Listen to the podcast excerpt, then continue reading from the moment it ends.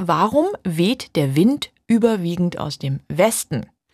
Ja, das ist ja nicht überall auf der Erde so, aber es stimmt, gerade bei uns in den mittleren Breiten, wo wir leben, da kommt der Wind meistens aus Westen und das hängt zum einen mit der Erddrehung zusammen, damit, dass sich die Erde von West nach Ost dreht und zum anderen hängt es mit unserer Position zusammen, also mit unserer Position im globalen Wettergeschehen. Da muss ich jetzt ein bisschen ausholen. Also wir leben ja in einer Gegend, in der wir immer einen Wechsel haben zwischen Hochdruck- und Tiefdruckgebieten. Ja, das kennen wir ja aus dem Wetterbericht im Fernsehen, wenn Sven Plöger oder Claudia Kleinert genau. die männlich oder weiblich benamsten Tief- und Hochdruckgebiete vorstellen. Ja, und das, dass wir eben beides so abkriegen, liegt daran, dass wir uns in einer Art Grenzgebiet befinden zwischen zwei Zonen, die sich im Grunde wie Gürtel um die Erde ziehen. Südlich von uns also in Südeuropa, Nordafrika vor allem, da befindet sich eine Zone mit überwiegend Hochdruckgebieten. Deswegen ist es in Nordafrika so heiß und trocken. Und nördlich von uns dagegen, also Richtung Skandinavien oder allgemein Richtung nördlicher Polarkreis, da befindet sich ein Gürtel mit überwiegend Tiefdruckwetterlagen. Mhm. So, und zwischen diesen beiden Zonen, also platt gesagt zwischen dem Hochdruck in der Sahara und dem Tiefdruck am Polarkreis, herrscht somit tendenziell ein Druckgefälle. Und Druckgefälle heißt immer, es bewegt sich Luft. Luftmassen strömen vom Hochdruck zum Tiefdruckgebiet. Das wäre also jetzt erstmal geografisch gesehen von Süd nach Nord.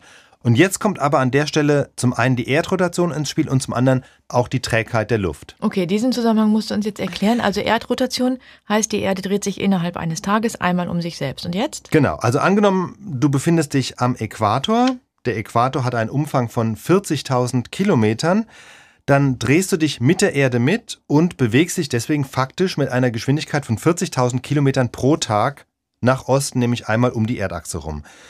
Wenn du jetzt weiter im Norden bist oder dich Richtung Nordpol bewegst, desto näher kommst du an die Erdachse dran, weil am Nordpol stehst du ja sozusagen direkt auf ihr, also da hast du einen Abstand null zur Erdachse. Das heißt, je weiter man nach Norden kommt, desto näher ist man an der Erdachse und desto kürzer ist auch die Strecke, die man dann an einem Tag zurücklegt, wenn man an seiner Position bleibt.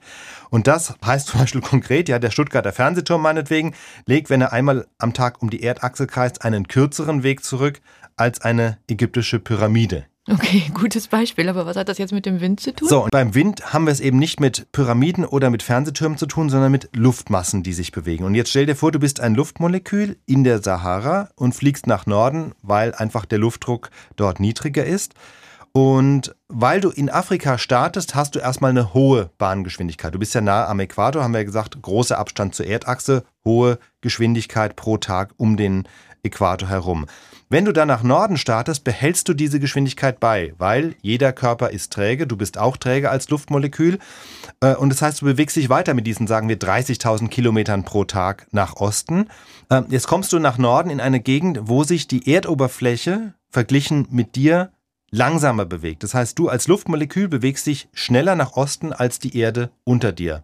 Und das heißt nichts anderes, als wenn man sich das Ganze jetzt in groß vorstellt, mit ganz vielen Luftmolekülen, dann bedeutet das, dass der Wind, der von Süden nach Norden will, scheinbar nach Osten abgelenkt wird, weil einfach die Luftmoleküle sich schneller bewegen als die Erde unter ihr der Wind weht im Ergebnis nicht mehr von Süd nach Nord, sondern von West nach Ost. Der wird einfach nach Osten abgelenkt und deswegen haben wir hier überwiegend eine Westwindlage. Westwind heißt ja, der Wind kommt aus Westen, fliegt nach Osten.